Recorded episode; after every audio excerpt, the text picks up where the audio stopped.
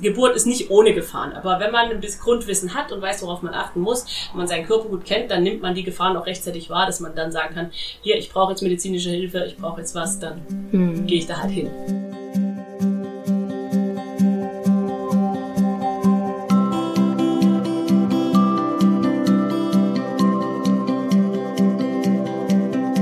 Hallo und herzlich willkommen bei Herz, Bauch, Bindung, dem Podcast für dein Mama-Mindset. Ich bin Christina Daum, selbst Mama von drei Kindern, Hebamme und Hypnosecoach und möchte in meinem Podcast dir die Themen Liebe und Selbstliebe, Persönlichkeitsentfaltung, Spiritualität und bedürfnisorientierte Begleitung näher bringen. Und das speziell für dich als Schwangere und für dich als Mama. Schön, dass du da bist.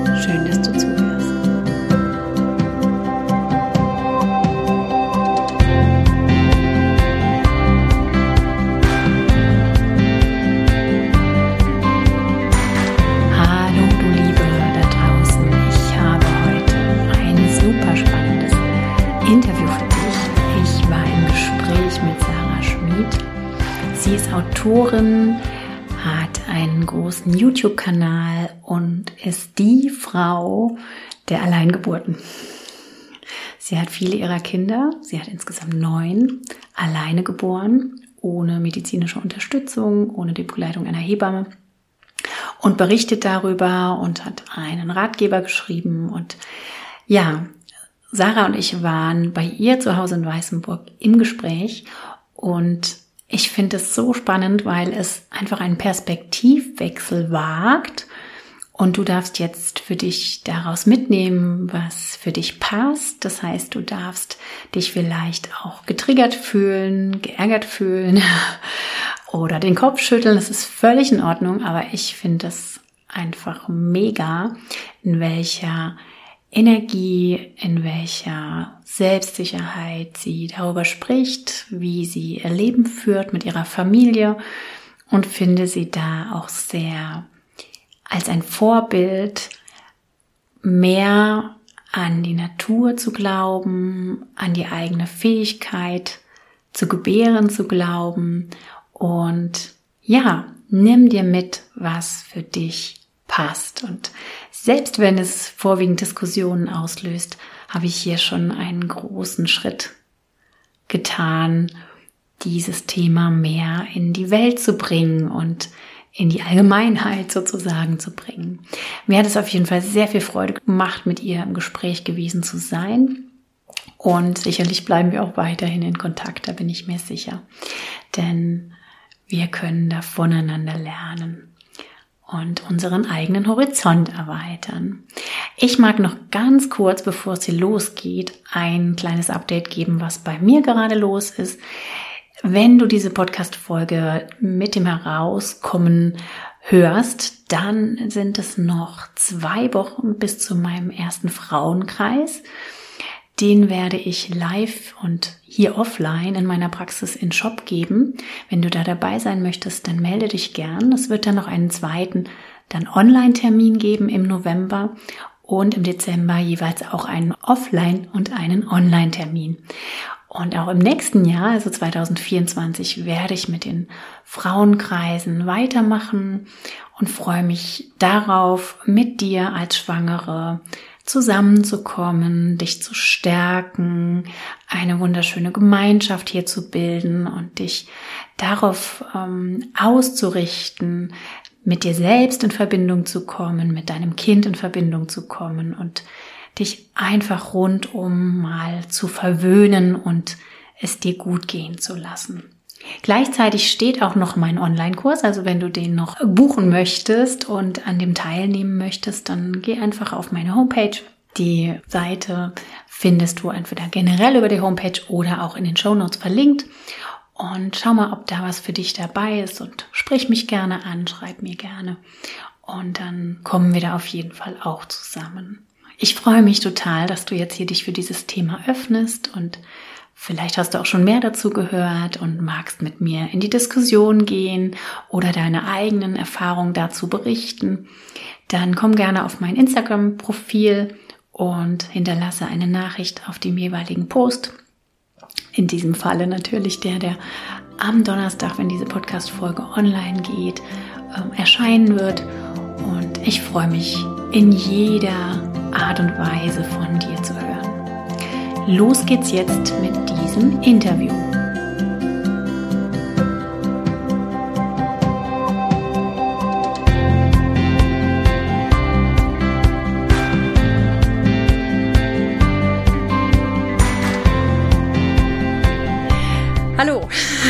Wir sitzen jetzt hier ganz spannend in dem ruhigsten Raum des Hauses. Ich bin bei Sarah Schmid, also ich bin mal wieder im Podcast. Also äh, ja, die Podcasterei geht weiter und ich freue mich jetzt total, dass wir hier empfangen wurden. Die Kirstin und ich waren hier gemeinsam. Die Kirstin ist schon weiter gedüst, weil wir uns schon lange Zeit so toll ausgetauscht haben.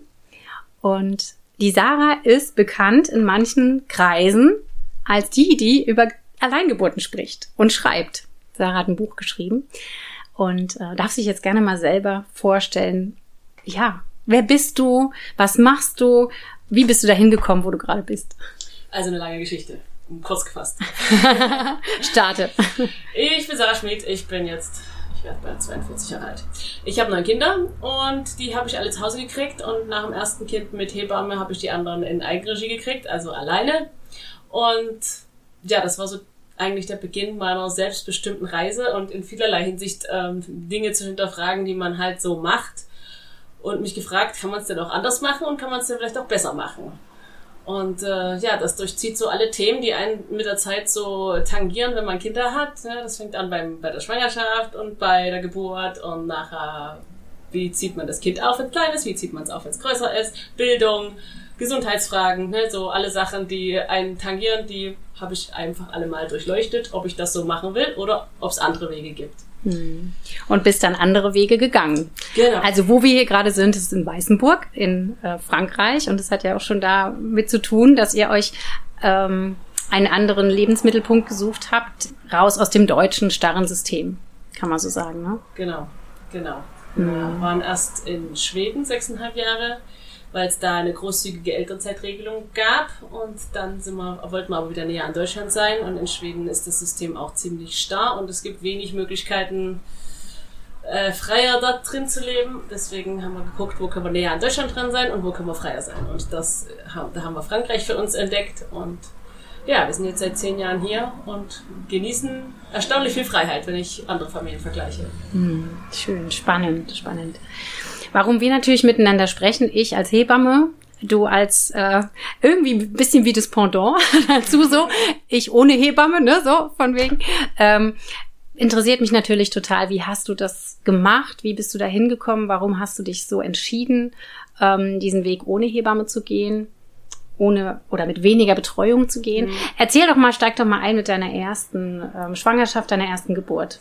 Wie hast du es da gehandhabt? Genau, ich habe äh, Medizin studiert und als ich mit dem ersten Kind schwanger war, war ich gerade im PJ. Also praktisches Jahr heißt, ähm, man arbeitet ähm, in verschiedenen Abschnitten in der Klinik und ich habe mir natürlich, weil es mich interessiert hat, weil ich gerade schwanger war, den Kreissaal angeguckt und habe da im Kreissaal mitgearbeitet und habe ziemlich schnell gesehen, äh, nee, so will ich nicht gebären.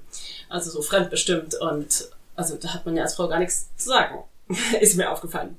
Und ja, genau, gewalttätig war es auch zum Teil. Ich hatte das Gefühl, ich gucke zu, wie jemand vergewaltigt wird. Also so war mein Empfinden dabei. Und da habe ich mir dann ziemlich schnell eine Hausgeburtshebamme gesucht und gedacht, wenn alles normal läuft bei der Geburt, brauche ich ja keinen Arzt. Und wenn ich einen brauche, die Klinik war nur fünf Minuten weg, dann kann ich da ja immer noch hinfahren. Also da habe ich ja beide Optionen und wenn alles glatt läuft, wovon ich einfach mal ausgehe, weil Geburt ist ja ein natürlicher Vorgang, dann bleibe ich einfach zu Hause. Und das habe ich dann auch so gemacht. Die Geburt lief aber nicht ganz so glatt, wie ich das mir so vorgestellt hatte. Also das Kind hat sich erst nicht so gut ins Becken eingestellt und ich, äh, das haben die Hebammen aber auch gar nicht mitgekriegt. Und es war ziemlich schmerzhaft. Ich hatte eine Muttermundslippe, die dann die Hebamme wegmassiert hat und irgendwann ist das Kind dann noch normal geboren. Aber es war ein ziemlicher Nerven, Nervenkrimi zwischendurch. Und ähm, am Anfang habe ich so den Hebammen die Schuld gegeben dran, weil die mich rausgebracht haben aus dem Konzept, beziehungsweise weil nicht die Hebamme kam, die ich gebucht hatte, sondern die Vertretung, mit der ich irgendwie nicht so richtig warm geworden bin. Aber als ich das noch ein bisschen mehr reflektiert habe, habe ich gemerkt, dass ich, als die Hebamme da war, die Geburt an die Hebamme abgegeben habe und gedacht habe, jetzt sind die Experten da, die wissen schon, wie es geht, die machen das schon. Mhm. Und ähm, das habe ich gemerkt, das so kann man nicht gebären. Und erst als ich während der Geburt gemerkt habe, die Hebammen wissen auch nicht jetzt, wie ich hier das Kind rauskriegen soll und wenn ich da nicht einen Weg finde, dann wird's ein Kaiserschnitt. Da bin ich dann wieder zu mir zurückgekommen und habe in meinen Körper reingehört, was ist jetzt hier der Weg? Und dann habe ich den Weg noch gefunden. Und ähm, bei, als ich dann das nächste Mal schwanger war, ich dachte, ich äh, brauche ja eigentlich niemanden zum Gebären. Ich kann das selber. Ich habe den Weg das letzte Mal auch alleine gefunden und niemand anders hat ihn für mich gefunden. Mhm. Und ähm, dafür muss ich aber ganz mit meinem Körper sein und nicht ins Außen hören.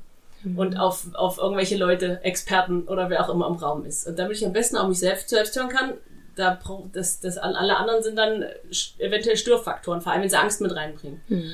Und welcher Geburtshelfer bringt heute keine Angst mit?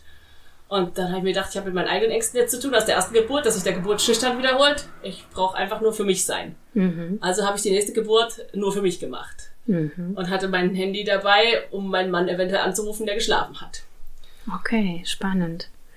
Und wie, wie bist du mit deinen eigenen Ängsten umgegangen in dem Moment? Weil die waren ja da. Genau. Mit Mut und durch. mhm, mhm. Hast dir immer selber wie gut zugeredet, kann man das so sagen? Also ich Oder hast viel, du? Ich habe mir sehr viel Wissen angeeignet zu, was ist noch normal und was ist nicht normal bei einer mhm. Geburt. Ähm, damit ich das vom Kopf her unterscheiden kann und der Angst quasi was erwidern kann. Wenn meine Angst kommt und sagt, oh, dann kann ich zur Angst sagen, nee, es ist doch alles normal, das und das ist normal, was auffällig wäre, das und das ist aber nicht der Fall. So habe ich meine Ängste immer quasi wieder zur Raison gerufen. Gibt keinen Grund, jetzt hier Angst zu haben. Alles ist im normalen Bereich. Und so habe ich das auch während der Schwangerschaft gemacht. Dann meine eigene Schwangerenvorsorge gemacht.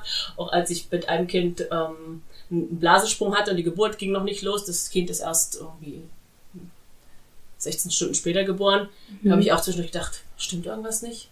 Kind bewegt sich, Kind liegt gut, alle Faktoren abgeklappert, Fruchtwasser ist klar, mir geht's gut, kein Fieber, nix. Okay, Angst, alles ist in Ordnung, du brauchst jetzt, kannst hier ruhig bleiben. Mhm. Also um es zusammenzufassen, hast du einfach geschaut, dass du ein gewisses Grundwissen hast, mhm. Ne, mhm. als Frau mhm. und dann noch den Bezug und die Verbindung mit deinem mhm. eigenen Körper mhm. und hast dann gesagt, ähm, es ist Natur, ich kann das, ich schaffe das, also mache ich's. Ja, ja, warum soll mein Körper dann nicht wissen, wie es geht? Weil die Körper von, von den ganzen Tieren, die gebären, die wissen ja auch, wie das mit dem Gebären geht. Das muss ja das, mhm. also das kann mein Körper, ich muss ihm vertrauen und es ist gut, wenn ich weiß, wenn was aus dem Ruder läuft. Also wenn ich so ein paar, paar Rahmensachen weiß, äh, dann da musst du aufpassen, da musst du aufpassen, das könntest du noch abchecken. Wenn, also wenn die Geburt nicht losgeht nach Blasensprung, kann es ja sein, das Kind ist nicht gut eingestellt zum Beispiel. Mhm. Und das mit dem Kindstasten, das habe ich mir beigebracht während der, also während, während der Schwangerschaften habe ich immer, manchmal habe ich früh und abends getastet und überlegt, wie liegt's denn und ich habe keinen Plan gehabt. Aber ich habe einfach immer wieder getastet und mit der Zeit hat sich so ein Bild ergeben. Mhm. Und so habe ich mir das selber beigebracht und dann konnte ich das auch dann anwenden, als es zur Geburt ging und ich mich mir die Frage gestellt habe, ist der Blasensprung jetzt deswegen Blasensprung und keine Wehen, weil es nicht gut liegt, oder ist es einfach nur so? Und dann war das einfach nur so und ich habe abgewartet, ich habe noch meinen Hof gefegt und gewartet und dann habe ich noch Mittagsschlaf gemacht und dann ging's los. Mhm, mhm. Und jetzt würde die eine oder andere, die jetzt hier gerade zuhört, sagen, ja, das ist, du hast ja Erfahrung durch die neuen Kinder. Also du hast dir das einfach immer besser und besser und besser beigebracht. Aber du hast ja dann auch schon bei der zweiten Geburt das alleine gemacht. Genau. Magst du mal erzählen, wie die jetzt was da der Unterschied war zur ersten Geburt? Wie hast du das erlebt? Ich war im Flow. Es, ich hab, das war so, wie ich es mir vorgestellt habe. Es gab keine Angst von außen. Ich habe nur meine eigene Angst durch, durchgelebt nochmal. Und für den einen Moment der Übergangsphase, wo, mal, wo ich halt die Krise kriege, gekriegt habe, gedacht habe, oh, wenn jetzt das gleiche nochmal passiert wie bei der ersten Geburt, dann habe ich versucht, irgendwelchen Muttermund zu tasten, habe aber nichts tasten können. Und für einen Moment war ich dann so, und dann ging aber schon die Presswellen los. Und dann war ich quasi durch diese Engstelle der Angst durch und dann äh, mhm, war das Kind mhm, auch schon da. Mhm. Wie hat dein Mann das mitgemacht? Weil das ist ja mhm. gerade auch heutzutage in diesem, ne, das Bild der Gebärenden ist ja, sie geht irgendwo hin, ne, so ganz klassisch, sie geht irgendwo hin, lässt sich helfen, Ne, schönes Thema, sie gibt ihre Geburt ab. Ne? Mhm. Können wir gerne auch noch mal kurz drauf eingehen. Und dann ist aber natürlich auch der Mann dabei, weil das ist ja so ein tolles Ereignis und man nimmt ihm das jetzt sozusagen. Wie, wie ist dein Mann damit umgegangen? Also der war ja auch von der ersten Geburt ein bisschen, naja, nicht trauma, ich weiß nicht, ob man traumatisiert sagen würde, aber er hat dadurch durchs Ängste mitgebracht. Mhm. Und deswegen wollte ich ihn bei der zweiten Geburt, habe ich ihn nicht geweckt, sondern ich habe mir gedacht, ich muss mein, mit meinen eigenen Ängsten, wenn er nicht dabei ist, ist mir völlig recht. Dann habe ich nur mit meinen eigenen Ängsten zu tun und nicht mit seinen auch noch. Und deswegen habe ich ihn erst danach dazu gerufen und er hat ja meine Planung mitgekriegt. Er wusste, ich will das alleine machen und er hatte auch so seine Ängste. Und ähm, hat mich aber machen lassen war für ihn, er hat auch so, so einen Prozess gebraucht, aber er hat schon gemerkt während der Schwangerschaft, mir ist das ernst und am Anfang war er eher dagegen und so mit der Zeit, ich habe dann ihm erklärt, warum und wieso und dann hat er gesagt, okay, mach und äh, ich habe gemacht und er hat gesehen, es klappt und dann für die nächsten Geburten war dann klar. Hatte er also, einfach auch viel mehr Vertrauen genau, gehabt dann, dann in dich gewusst, und in den Prozess. Dann hat er gewusst, mhm. ich kann das und dann mhm. war das für ihn mhm. dann entspannter als beim ersten Mal. Mhm. Welche Konsequenz ziehst du daraus jetzt aus deinen Erfahrungen, dass du das so gemacht hast? Wie würdest du das jetzt abbilden? Ja, was, was gibst du nach draußen? Weil du hast ja auch ein Buch geschrieben über mhm. das Thema Alleingeburten. Was ist so dein Haupt, deine Hauptmessage? Dass man sich. Frau. Vor allen Dingen. Im Grunde ja Frau, das ist so das Spannende, ne? Man, man kann seine innere Führung so trainieren, also darauf hören, auf seine Intuition zu hören, dass man sich davon gut führen lassen kann und dass man sich auch darauf verlassen kann. Also dass man und man, man gewinnt eine Sicherheit da drin und man es ist dann am Anfang war mehr so die Unsicherheit, als ich erste Mal nicht zur Vorsorge gegangen bin in der zweiten Schwangerschaft, war so, oh, ich habe gedacht, alle anderen gehen jetzt zu, zu dieser Vorsorge und zu jener Vorsorge und du warst jetzt bei noch gar nichts. Ich kam mir vor wie jemand, der das erste Mal so ein Pfad durch den Wald trampelt, der noch nicht da ist. Mhm. Aber wenn man diesen Pfad paar Mal gegangen ist, dann gewinnt man eine Sicherheit. Man weiß, ich komme auch ans Ende an, da passiert nichts Schlimmes, da lauern keine Bären, die mich jetzt fressen oder so, sondern ich komme da an, wenn ich diesen Pfad gehe. Und das, der musste erstmal gangbar gemacht werden. Mhm. Und das ist ein Prozess, durch den man durchgeht und der sich, der sich lohnt zu entdecken, statt dass man auf den ausgetretenen Faden, die schon da sind, immer dahin geht, wo man sich nicht wohlfühlt, einfach mal was Neues entdecken und zu gucken, was da ist. Also mhm. man kann das Abenteuer annehmen und da passiert nicht nichts nichts Schlimmes. Mhm. Also solange, solange man aufmerksam bleibt für Geburt ist nicht ohne Gefahren, aber wenn man ein bisschen Grundwissen hat und weiß, worauf man achten muss, und man seinen Körper gut kennt, dann nimmt man die Gefahren auch rechtzeitig wahr, dass man dann sagen kann, hier, ich brauche jetzt medizinische Hilfe, ich brauche jetzt was, dann hm. gehe ich da halt hin. Hm. Also nicht so von wegen, ich äh, lasse dem Ganzen jetzt so, ne, soll einfach laufen, wie es läuft und ich will von nichts was wissen, sondern schon, und das ist, was, so wie ich verstanden habe, was in deinem Buch rübergebracht mhm. wird, hier geht es auch um die Grundkenntnisse, ne? dass mhm. man so ein bisschen weiß, welche Signale gibt mein Körper, mhm. was ist okay, was ist normal, was ist aber mhm. vielleicht so, dass man äh, Hilfe dazu holen sollte, mhm. um dann selber in die Selbstwirksamkeit zu kommen, ne? in die Eigenverantwortung. Mhm. Also dieses Thema, ich gebäre, statt ich gehe irgendwo hin, um mich entbinden zu lassen. Ja, und, und ein wichtiger, wichtiger äh, Grundbaustein dafür ist, dass ich weiß, wie kann ich mich gesund erhalten. Weil Gesundheit und Fruchtbarkeit hängen ganz dicht miteinander zusammen. Je gesünder man ist, umso reibungsloser verlaufen auch Schwangerschaft und Geburt. Und wenn ich ohne Arzt gebären will, ist es gut, wenn ich mich so gesund wie möglich halte oder so gesund wie möglich bin, wenn ich schon schwanger werde. Und das ist für mich auch ein, ein sehr wichtiger Aspekt, dass man sich um die eigene Gesundheit äh, gut kümmert und genau auch guckt, diese ganzen Dogmen, was rund um Gesundheit so gibt, mal durchfrustet nach was stimmt jetzt hier? Das ist nämlich gar nicht so einfach heutzutage. Und ähm, ja, die Gesundheit ist ein Pfand, denn das ist einfach, entweder man braucht Ärzte oder man ist gesund. Mhm, mh. Und ich bin lieber gesund und da ist mein Fokus drauf und dann muss ich auch nicht zum Arzt. Mhm. Magst du mal erzählen, was für dich gesund sein heißt oder was jetzt auch gerade, du hast die Ernährung mhm. angesprochen, ähm, mit welcher Ernährung starte ich denn am besten überhaupt in die Kinderwunschzeit, wenn jetzt hier jemand dabei ist, der sagt, ja, eigentlich mhm. finde ich das total spannend, aber bin noch gar nicht schwanger oder ich möchte jetzt in meiner Schwangerschaft mhm. vielleicht mehr in die Selbstbestimmung mhm. kommen? Mhm.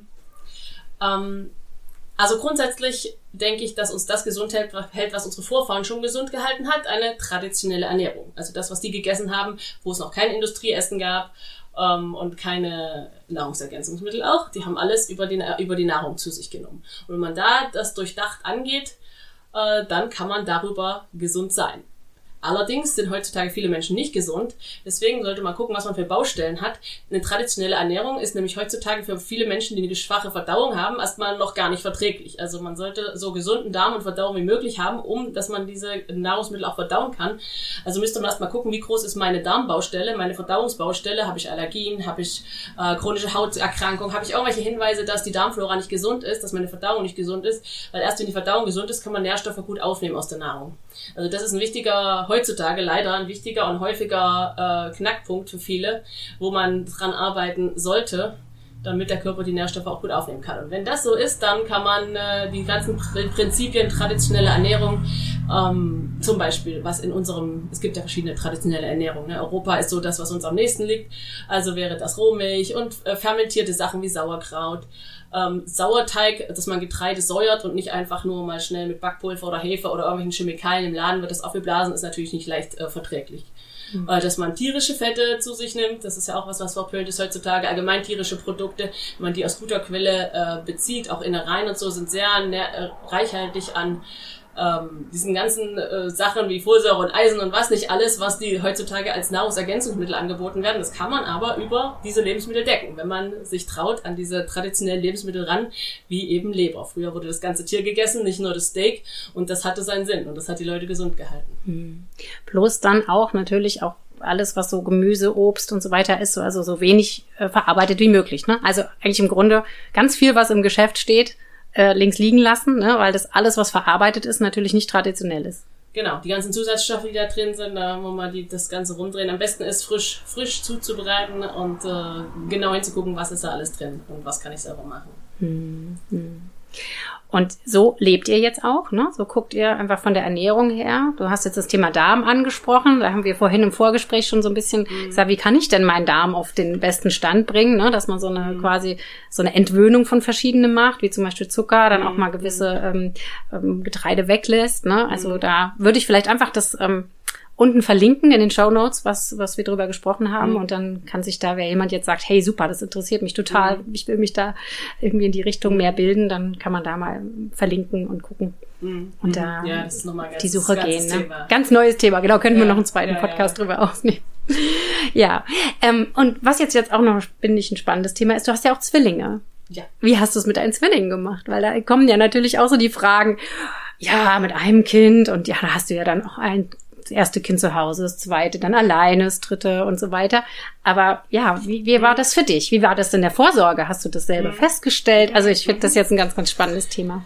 Das war, das habe ich selber festgestellt. Genau, ich habe meine eigene Vorsorge gemacht und ich hatte schon in einer Schwangerschaft vorher mal so einen Verdacht, dass es Zwillinge sein können, weil mein Fundesstand ziemlich hoch war. Ich taste ja meinen Fundesstand und ähm, da habe ich schon mal gedacht, dass es zwei sein könnten. Aber dann hat sich das alles wieder ausgeglichen. Da habe ich auch meine befreundete Hebamme tasten lassen, die hat auch nur eins getastet und es war nur eins.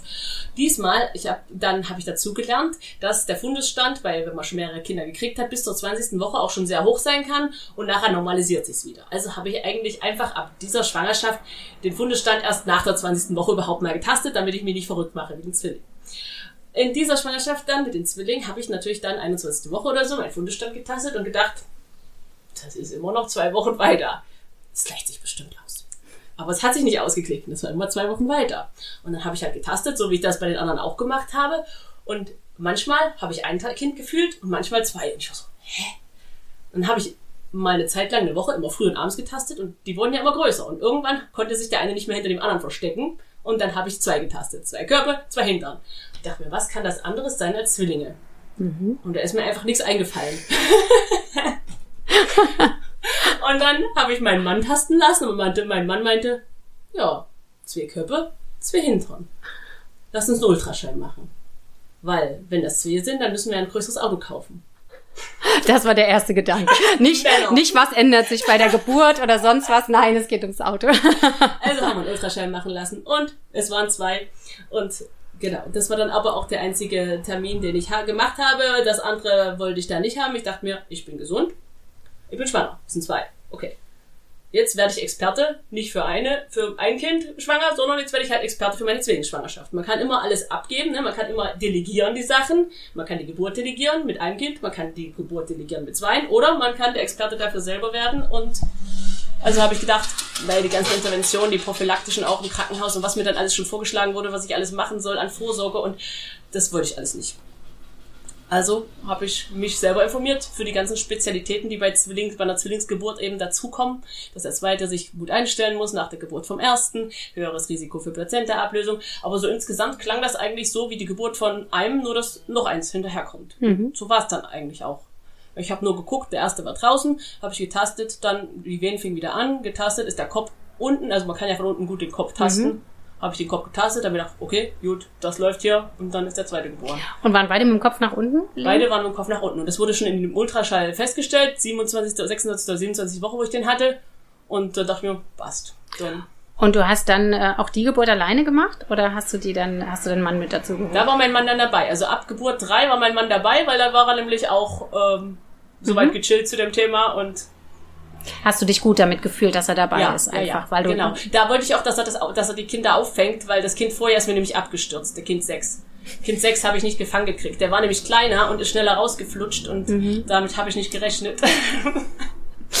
Du gedacht, okay, zwei Hände mehr nutzt schon. Genau, das ist besser. Da muss ich mich schon nicht darauf konzentrieren. Gerade bei Zweien. Also ich meine, die Chance, dass ja. einer abstürzt und die sind ja kleiner, Zwillinge. Dann, mhm. Also habe ich mir mal gesagt. Wie schwer waren die dann? Wie, wann die waren die? Äh, knapp drei Kilo beide. Okay, aber waren dann einfach schon fertig und ähm, Die kamen ähm, 40 plus drei. Also ich, ich bin sogar über Termin gegangen wieder mhm. mit dem. Mhm. Ja, super. Also ich finde, das ist so ein Beispiel. Also für mich jetzt auch als Hebamme ein, wir Frauen können das, ne? Wir, wir sind dafür gemacht, wir, das ist Natur, ja, so wie bei allen anderen Säugetieren auch, ja, das irgendwie in den Hauptfokus zu äh, lenken, finde ich einfach total wertvoll. Ne? Mhm. Ja, und es steht und fällt echt mit der Gesundheit. Ich meine, ich habe so viele Frauen noch mitgekriegt mit Zwillingsschwanger, dann kommt eine Schwangerschaftsvergiftung dazu, dann kommen die zu früh. Aber das muss nicht sein. Also man kann, wenn man sich schafft, so gesund zu halten wie, wie möglich, dann kann man Zwillinge auch über, also über Termin tragen. Mhm. Das geht auch. Also das muss nicht sein, dass die zu früh kommen, dass die, was weiß ich, Frühchen sind auf Frühchenstation. Das ist, ähm, mhm. aber Zwilling, Zwillingsschwangerschaft oder Zwillinge sind nochmal eine doppelte Anforderung an den mütterlichen Körper. Und da merkt man dann auch, also da macht der Körper eher schlapp, mhm. als wenn es nur eins ist, weil der muss ja zwei versorgen bis Schluss. Das ist schon anstrengender als nur eins. Klar, ist ja herausfordernder. Ne? Ja. Und wenn wir jetzt einfach nochmal auf das Thema Schwangerschaft, Geburt und Selbstbestimmung gehen, ähm, siehst du das auch so, dass einfach Mindset ganz viel Thema ist? Also dieses, was bringe ich mit an Angst? Was bringe ich mit an eigener Geschichte oder mhm. an Geschichten darüber, wie es kommen könnte? Ähm, du hast ja jetzt auch mittlerweile sicherlich nach deinem Buch oder auch vielleicht vorher schon andere Familien begleitet, die auch diesen Weg gewählt haben. Ne? Ich möchte das am liebsten alleine machen und Würdest du sagen, Mindset ist ein Riesenthema? Ja, das ist, ist, ist mindestens genauso wie, wie dieses Ernährungs- und Gesundheitsthema. Also man braucht beides. Mhm. Man muss beides mit beidem stark sein, um, um seinen Weg gehen zu können. Mhm. Was würdest du denn sagen, was in der Schwangerschaft neben der Ernährung noch am meisten stärkt und unterstützt? Äh, körperlich oder mental? Beides. Beides. Was, was? Also für mich war es echt wichtig, diese Schwangerenvorsorge nicht zu machen, weil die nur Angst, Angst, Angst äh, erzeugt. Also das war, weil ich bei in, dem ersten, in der ersten Schwangerschaft bin ich da noch hingegangen. Ich war zwar dann trotzdem meistens bei der Hebamme und bin selten zum Arzt, nur zum Ultraschall, aber trotzdem hat mich das jedes Mal so rausgebracht aus meiner Intuition. Ich habe immer so ein, zwei Tage gebraucht, um wieder so auf den Boden zu kommen und so mein, mich wieder zu spüren und meine Intuition wieder zu spüren. Und äh, mich davon fernzuhalten, war eigentlich die beste Geburtsvorbereitung, muss man mhm. jetzt äh, leider so sagen. Um, ähm, und ansonsten, was stärkt, das, also ich, ich höre immer in der Schwangerschaft viel mehr auf meinen Körper als sonst, also auf seine Bedürfnisse auch, dass ich genug Schlaf kriege, dass ich äh, irgendeine Unternehmung eben nicht mache, wenn mein Körper mir signalisiert, das ist mir zu viel, das, das, das äh, lieber nicht. Mhm. Also, dass man in, in Tune kommt mit dem Körper, damit man nachher schon ist das schon eine gute Vorbereitung auf die Geburt, weil man da auch in, mit, mit seinem Körper arbeitet. Ja, also in Verbindung kommen, einfach ja. mit sich selber auch, ja. ne? Und auch mit diesem Kind, ja. Hast du dann auch das Gefühl, du konntest damit auch viel mehr in Kontakt kommen mit deinem Kind, weil du auch kein Bild davon hattest von außen, weil das ist ja auch mhm. oft das, ne? Mit dem Ultraschall gerade vielleicht mit dem mehrmals mhm. Ultraschall oder es gibt mhm. leider trotz der Gesetzesänderung, ne, dass ja eigentlich nicht jedes Mal mhm. Ultraschall, gibt es immer noch ganz viele, die jedes Mal einen Ultraschall kriegen. Das heißt, man kriegt ja so ein Bild von außen von seinem ja, Kind. Ja, ja. Ne? Würdest du sagen, du konntest ganz anders da in Kontakt gehen auch? Also ich habe ein Ultraschallbild dann eher als Störfaktor empfunden, so als ich sehe jetzt was, was ich eigentlich gar nicht sehen könnte, wenn, wenn die Technik nicht da wäre. Und also das stört irgendwie, also ich weiß nicht, wie ich das beschreiben soll. Das stört so meine Wahrnehmung nach innen, weil das irgendwas von außen ist. Mhm. Und natürlich, äh, dieses, ich habe ja in der letzten Schwangerschaft den Ultraschall machen lassen, weil ich wieder dachte, hä, sind es Zwillinge, aber es war nur eine Vorderwandplazenta, mhm. was ich da getastet habe. Aber es waren nur drei Beulen. Also jetzt weiß ich, bei drei Beulen ist es wahrscheinlich keine Zwillinge. Und da haben wir halt, hat man gesehen, dass die Plazenta ziemlich tief liegt. Mhm. Und so bis zum Muttermund. Und ich dachte mir, das hat dann, das hat mich dann in der Schwangerschaft schon so ein bisschen, hm, aber ich habe keine Blutung. Ah, die wird bestimmt nach oben wandern. Hat sie dann mhm. auch gemacht. Aber trotzdem hatte ich dann schon eine Sorge im Kopf, dass ich dachte, hm, hm, hm. Also das ist immer so die Frage, was die ganzen Informationen, die man halt über ein, ein äh, Ultraschall kriegt, tut einem das gut oder tut einem das nicht gut. Das ist immer so ein Abwägen bringen die mehr Verunsicherung, genau. ne? Weil ja, was dann gesehen wird, hat man auch wieder das Gefühl, müsste man kontrollieren, ne? Und dann kommt von einem ins nächste. Also du hast es dann nicht nochmal kontrolliert. Nee, wir lassen. haben das, mein Mann ist doch Allgemeinmediziner und wir sind einfach bei ihm in die Praxis und haben ein Ultraschallgerät drauf. Also nochmal schnell kurz geguckt. Genau, wir ja. haben das selber gemacht, ohne, ohne den, den Terror. Beim letzten Mal waren wir im offiziellen äh, System bei einem Arzt und so und dann gab es da noch ein bisschen Stress hinterher, weil ich halt nichts mit, mit nichts sonst gemacht habe. Und diesmal haben wir einfach für uns geguckt und dadurch war das dann auch ja, ja. Aber aus meiner Sicht, also jetzt gerade, weil es wird ja einer der größten ähm, Vorwürfe, die man vielleicht als Frau kriegt, ne, wenn man so einen Weg geht, ist ja, du bist verantwortungslos. Ja, also, ja, ne, ja, also ich, ich mag das jetzt hier einfach reinwerfen, weil das denken jetzt vielleicht drei Viertel aller Frauen, die jetzt diesen Podcast hören, ne, denken, das kann man doch nicht machen. Ja, was, was setze ich denn da aufs Spiel? Aber was ich jetzt schon auch den Eindruck habe, wir haben uns ja im Vorfeld jetzt eine Weile unterhalten, du ähm, gehst ja schon verantwortlich damit um, weil du dir selber einfach ein Bild machst und dir selber siehst, wo ist denn meine Grenze? Ne? Naja, ich übernehme selbst die Verantwortung. Also das mhm. ist eigentlich das Gegenteil von verantwortungslos. Wenn ich jetzt die Verantwortung an jemand anders abgebe, dann bin ich eigentlich die Verantwortung los. Also dieses Wort verantwortungslos passt eigentlich überhaupt nicht in diesen Kontext. Keine Ahnung, warum das äh, so reingeschmissen wird. Das ist mhm. wahrscheinlich, keine Ahnung. Ist so gesellschaftskonform, ne? Wir denken, wir sind verantwortungsvoll, wenn wir die Verantwortung in andere Hände legen. Ja, es ist verrückt, aber es ist ja, es ist ja genau, genau ähnlich wie mit, mit diesem komplett konform sein, mit all dem, was, ähm, was so uns der Staat mhm. so mhm. zeigt, ne? Sobald wir halt selber vielleicht sagen, nee, ähm, das fühlt sich für mich jetzt nicht gut an, also keine Ahnung. Ich habe jetzt das Beispiel im Kleinen, dass ich meinen Sohn zurückgestellt habe. Mhm. Während Corona habe ich gesagt, ne, der, der hat Schwierigkeiten. Ich möchte, dass der ein Jahr zurückgeht der hat einfach, ne, ich will dem das schenken, mhm. beziehungsweise will nicht, dass der weiter so hart in diesem System arbeitet. Und es waren alle dagegen von Lehrern, mhm. ne? Die haben alle gesagt, ja wie und was und was tust du diesem Kind an? Und ich gesagt, ich übernehme die Verantwortung. Ich habe das Gefühl, mhm. ihm tut es viel, viel besser, ne? Und ähm, ja, es ist nur im Kleinen, mhm. aber dieses Ding, dass ich als Mutter sage, ich spüre, was für mein Kind gut mhm. ist, ich merke, was für unsere Familie am besten geht, und dann machen wir das. Auch mhm. wenn das System sagt, nö, gar nicht notwendig, ne? Und ich denke, das kennt ihr jetzt auch gut in dem Leben jetzt, ne, was ihr so ein bisschen freier fühlt. Vielleicht magst du noch ein bisschen erzählen davon. Also ihr, eure Kinder gehen jetzt nicht zur Schule, sondern sie werden von zu Hause so ein Stück weit ähm, beschult, ne? Mhm. Das ist für viele ja auch ein bisschen exotisch. Ja, ja wir sind aber schon so lange raus aus diesem ganzen Denken. Das ist, das ist mir liegt mir schon so fern, dass äh, ich genieße einfach die Freiheit, die wir haben und dass unsere Kinder so frei aufwachsen können und dass die gerade zu Corona mit diesem ganzen Mist überhaupt nicht äh, behelligt wurden, nur wenn wir zum Einkaufen gegangen sind, dann war das halt mit den Masken. Aber ansonsten ist bei uns alles normal gewesen, normal weitergelaufen und ich bin da so dankbar dafür. Mhm. Und ähm, ja, dieses ganze System Denken ist schon ziemlich raus bei mir. Deswegen mhm. fällt es mir manchmal schwer, mich da wieder reinzuversetzen. Ja, wie so die Normalität sonst so in vielen Haushalten ist, ne? Oder ja. einfach generell ist. Ja, genau. Warum, warum soll ich mich einer Norm anpassen, die mir nicht gut tut? Mhm. Und da bin ich ziemlich radikal geworden, weil ich habe recht lange auch so Ärzten gefolgt und habe das gemacht, was die gesagt haben, habe irgendwelche Medikamente genommen und ich habe gemerkt, wenn ich gegen meine Intuition das gemacht habe, ich habe es immer bereut hinterher. Ich habe es immer bereut. Ich habe aber nie bereut, meiner Intuition gefolgt zu sein. Und das habe ich äh, schmerzhaft lernen müssen, Mhm. Und deswegen ist das was, was ich auch nicht so leicht wieder, wo ich nicht so leicht wieder von weggehe oder mir Angst machen lasse, wie, oh, oh, oh wenn du das nicht machst, dann. Sondern mhm. ich folge meiner Intuition und wenn meine Intuition sagt so, dann äh, werde ich mich hüten, was anderes zu tun, mhm. auch wenn alle sagen, das musst du machen. Mhm. Also du folgst einfach deinem eigenen Bauchgefühl ne? Mhm. und, mhm. und ähm, dem, was für euch auch als kleines System mhm vielleicht abgekapselt vom großen System am besten funktioniert. Ne? Und ich hinterfrage mich trotzdem immer wieder, wenn mal dann wieder so eine, so eine Sprüche kommen und so, da frage ich mir, bin ich irgendwo falsch abgewogen? dann denke ich nochmal alles durch. Denke ich nochmal alles durch.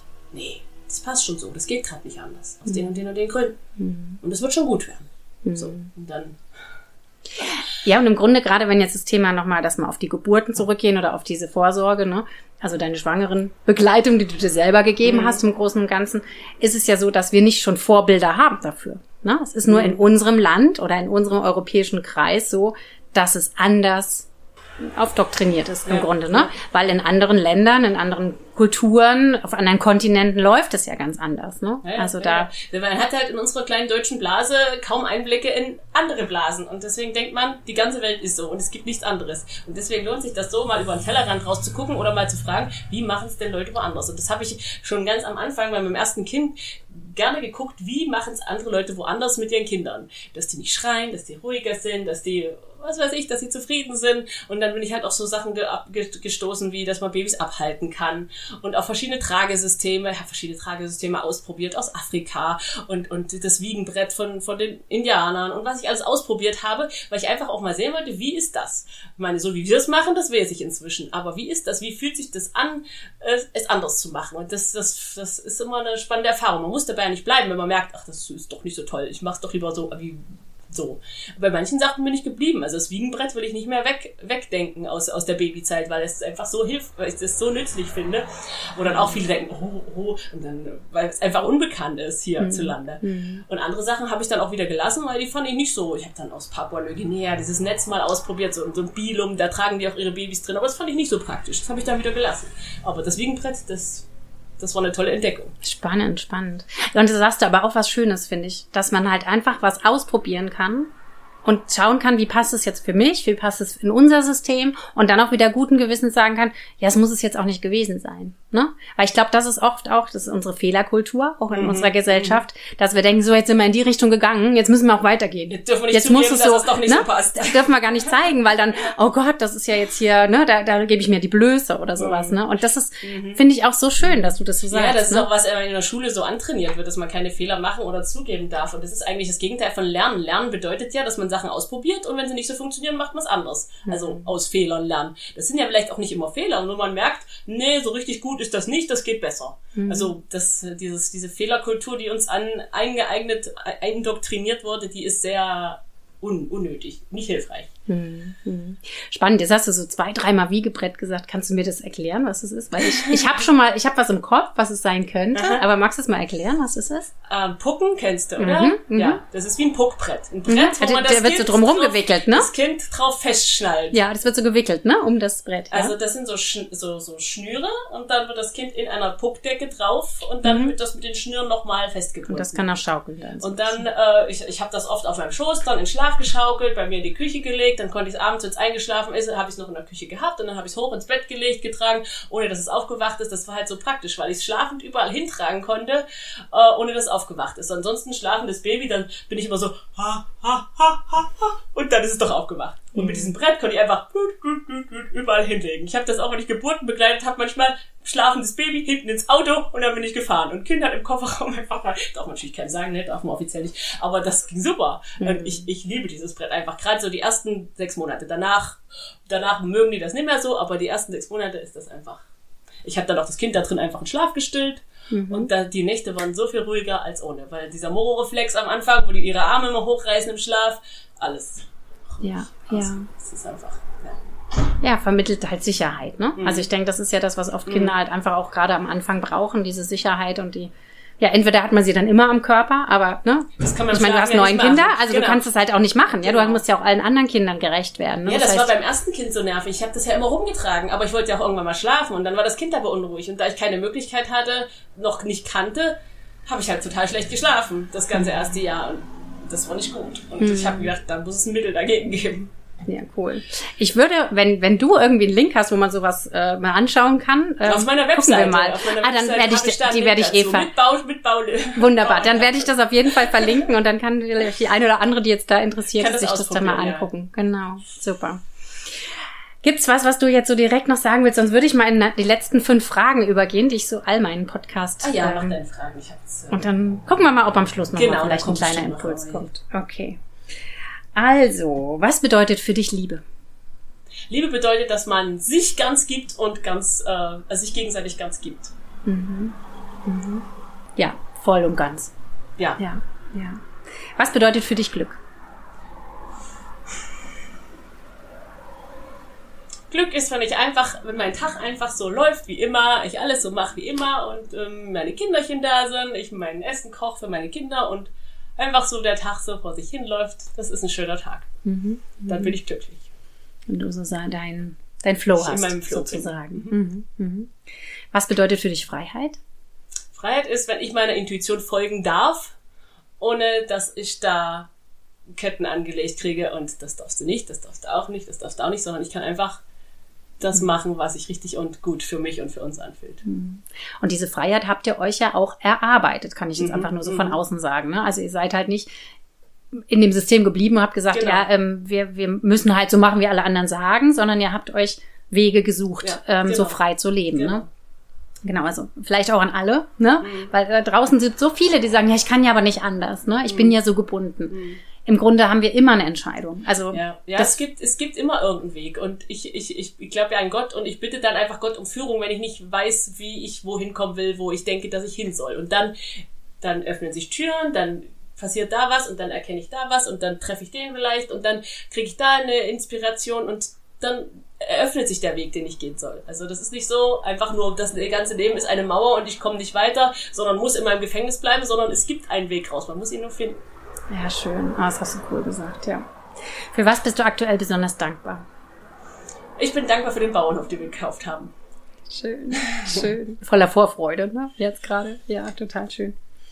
Und was würdest du ändern, wenn du es mit einem Fingerschnipsen ändern könntest?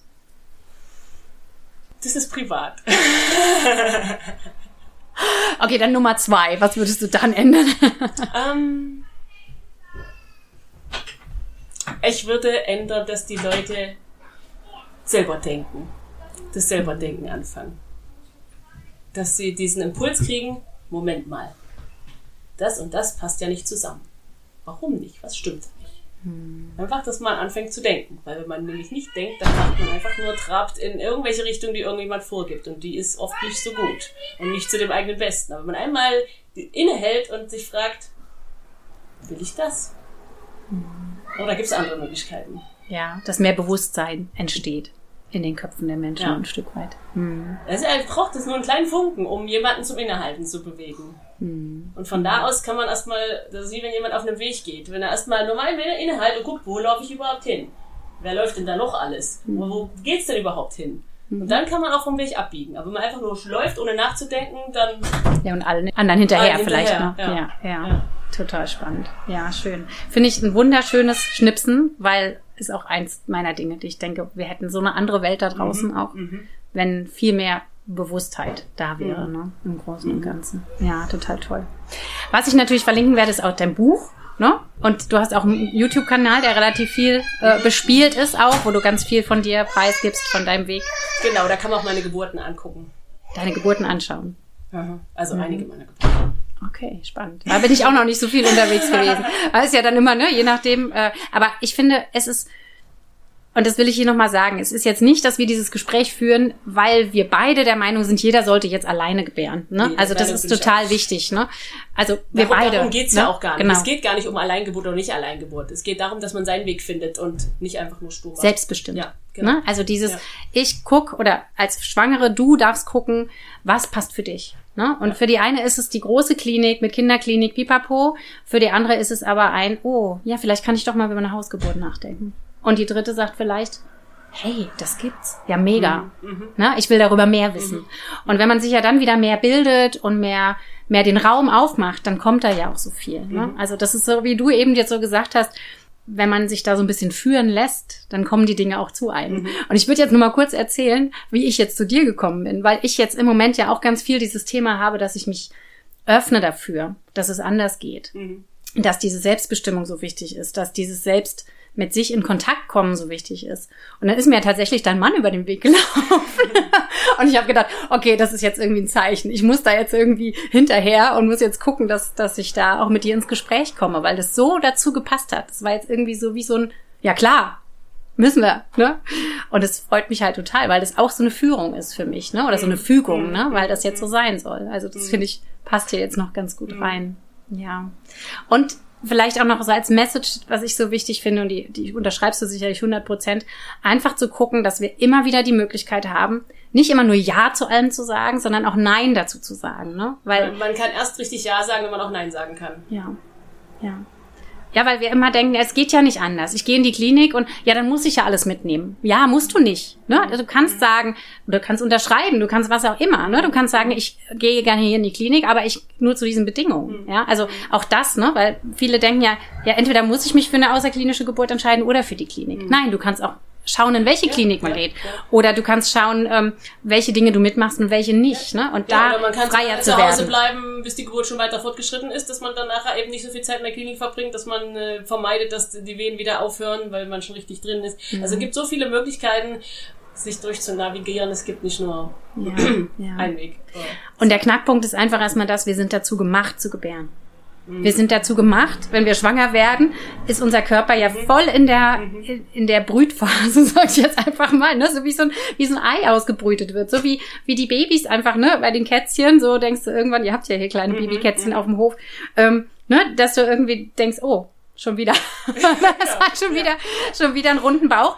Und es ist, es passiert ja einfach, ne? Also das Baby wächst im Bauch, auch wenn wir nicht alle vier Wochen Ultraschall draufhalten. Ja, das Baby ja? wächst komplett ohne Ultraschall sogar. Ja, genau. Ein Wunder der Natur. Ja, ja, und das ist wirklich das, was man immer mal wieder das Gefühl hat, das ähm, wird einem so abgesprochen, ne? Mhm. Und das müsst ihr euch nicht absprechen lassen, ja. ne? Ja, ja, die Frau kann ja noch nicht mal selber wissen, dass sie schwanger ist, wenn nicht ein Arzt das festgestellt hat. Also das darf man sich echt, muss man sich mal auf der Zunge gehen lassen und das, ja, da muss man halt nicht zustimmen bei dem. Ja, genau. Ihr müsst nicht mitmachen. Ja, man darf Nein sagen. Und Nein sagen ist echt wichtig. Auch ich, ich, ich sehe das auch so als Erwachsenwerdeprozess. Also vom Mädchen zur Frau. Ein Mädchen ist, ist noch, ist, ist meistens lieb und macht und will gefallen und sagt ja. Und wenn man als Frau wird, wenn man Mutter wird, dann muss man seine Jungen verteidigen vor den, vor den Löwen oder wie auch immer. Und dann muss man auch Nein sagen. Dann muss man vor ihnen stehen können und sagen, nee, nicht mit mir. Hm. Das will ich so haben und nicht anders. Und das ist mein Weg. Und wir dürfen, wenn wir den Weg gegangen sind, immer mal gucken, ah, passe ich ihn wieder an. Ne? Ja. Ist auch völlig ja. in Ordnung. Ja, das ist ja normal. Ich meine, welcher Weg ist, geht schon geradeaus, höchstens eine Autobahn. Aber alle anderen Wege, die gehen halt ein bisschen über das Gebirge oder Berg oder was auch immer. Das ist ganz normal. Und man nimmt immer ganz viele Erfahrungen mit. Genau, und die Aussicht ist auch schön, wenn man oben ist, auf dem Berg. und dann sollte man auch mal stehen bleiben. Genau, und genießen. Super schön. Oh, ich finde, es war jetzt so ein tolles Gespräch. Ich danke dir von Herzen, dass du dir hier Zeit genommen hast. Und ähm, vielleicht hat man zwischendrin ein bisschen gehört. Wir haben hier das Fenster auf, weil hier sind hier gerade 30 Grad. Ne? Ähm, mm, und dann haben wir ein bisschen, bisschen die Geräusche drumrum, auch von den Kindern. Aber ich glaube, wir haben hier was richtig Tolles aufgenommen. Und ja, ich danke dir wirklich da von Herzen, dass du dir ähm, den Raum, die Zeit genommen hast und jetzt mit mir da ins Gespräch gekommen bist. Ja, sehr gern. Ah, ja, danke dir fürs Zuhören. Da ähm, am anderen Ende der Leitung sozusagen. Und ähm, wir sagen jetzt einfach mal Tschüss und alles, alles Liebe für dich, wenn du schwanger bist, für dich, wenn du Mama bist, für dich, wenn du überlegst, wieder schwanger zu werden und vielleicht Dinge anders zu machen. Ähm, sei mutig und hinterfrage. Wie du es dann machst, ist in deiner Verantwortung. Das ist so entscheidend. Tschüss. Tschüss.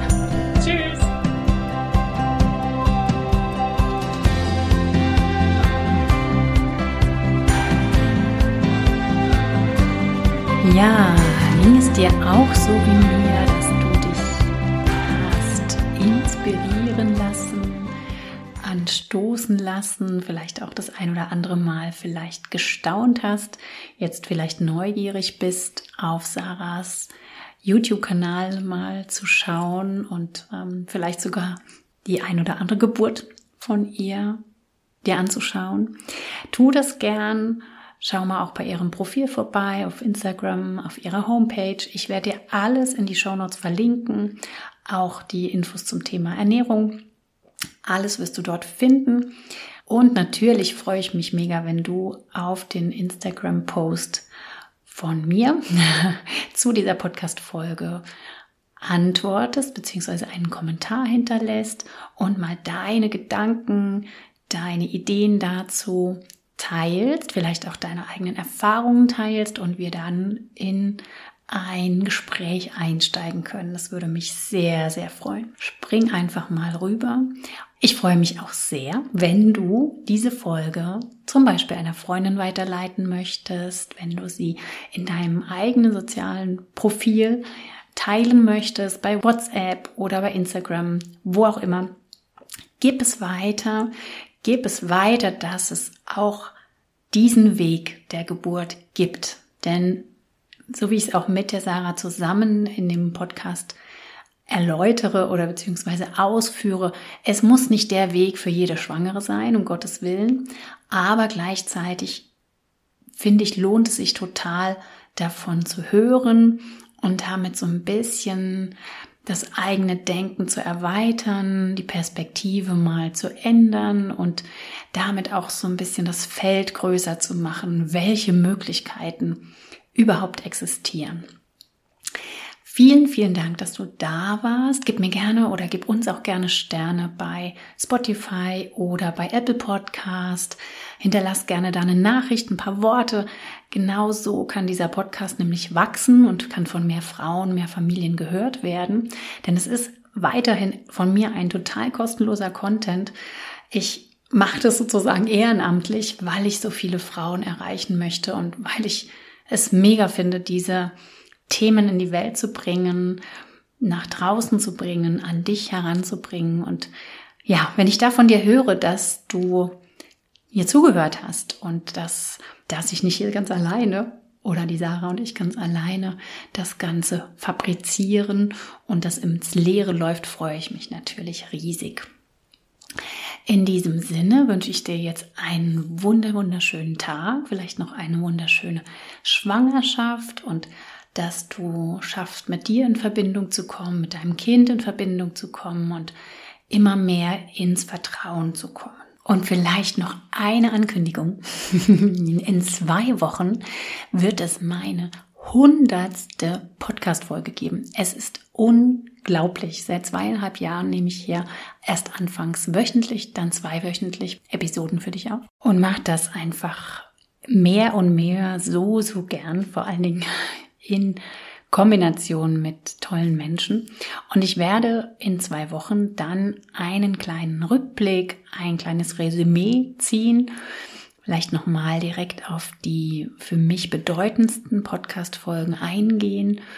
Und ja, hoffe, dass ihr so ein bisschen mit mir feiert und wir diese Stimmung, diese Veränderung, die jetzt, finde ich, auch seit einigen Jahren so ein bisschen in der Luft liegt, auch mit nach außen tragen. Also in zwei Wochen Geburtstag sozusagen, hundertste Folge. Ganz besonders für mich jedenfalls und ich hoffe auch für euch und für dich. Alles, alles Liebe für dich, für deine Familie, für dein Kind und von Herzen von mir, Christina.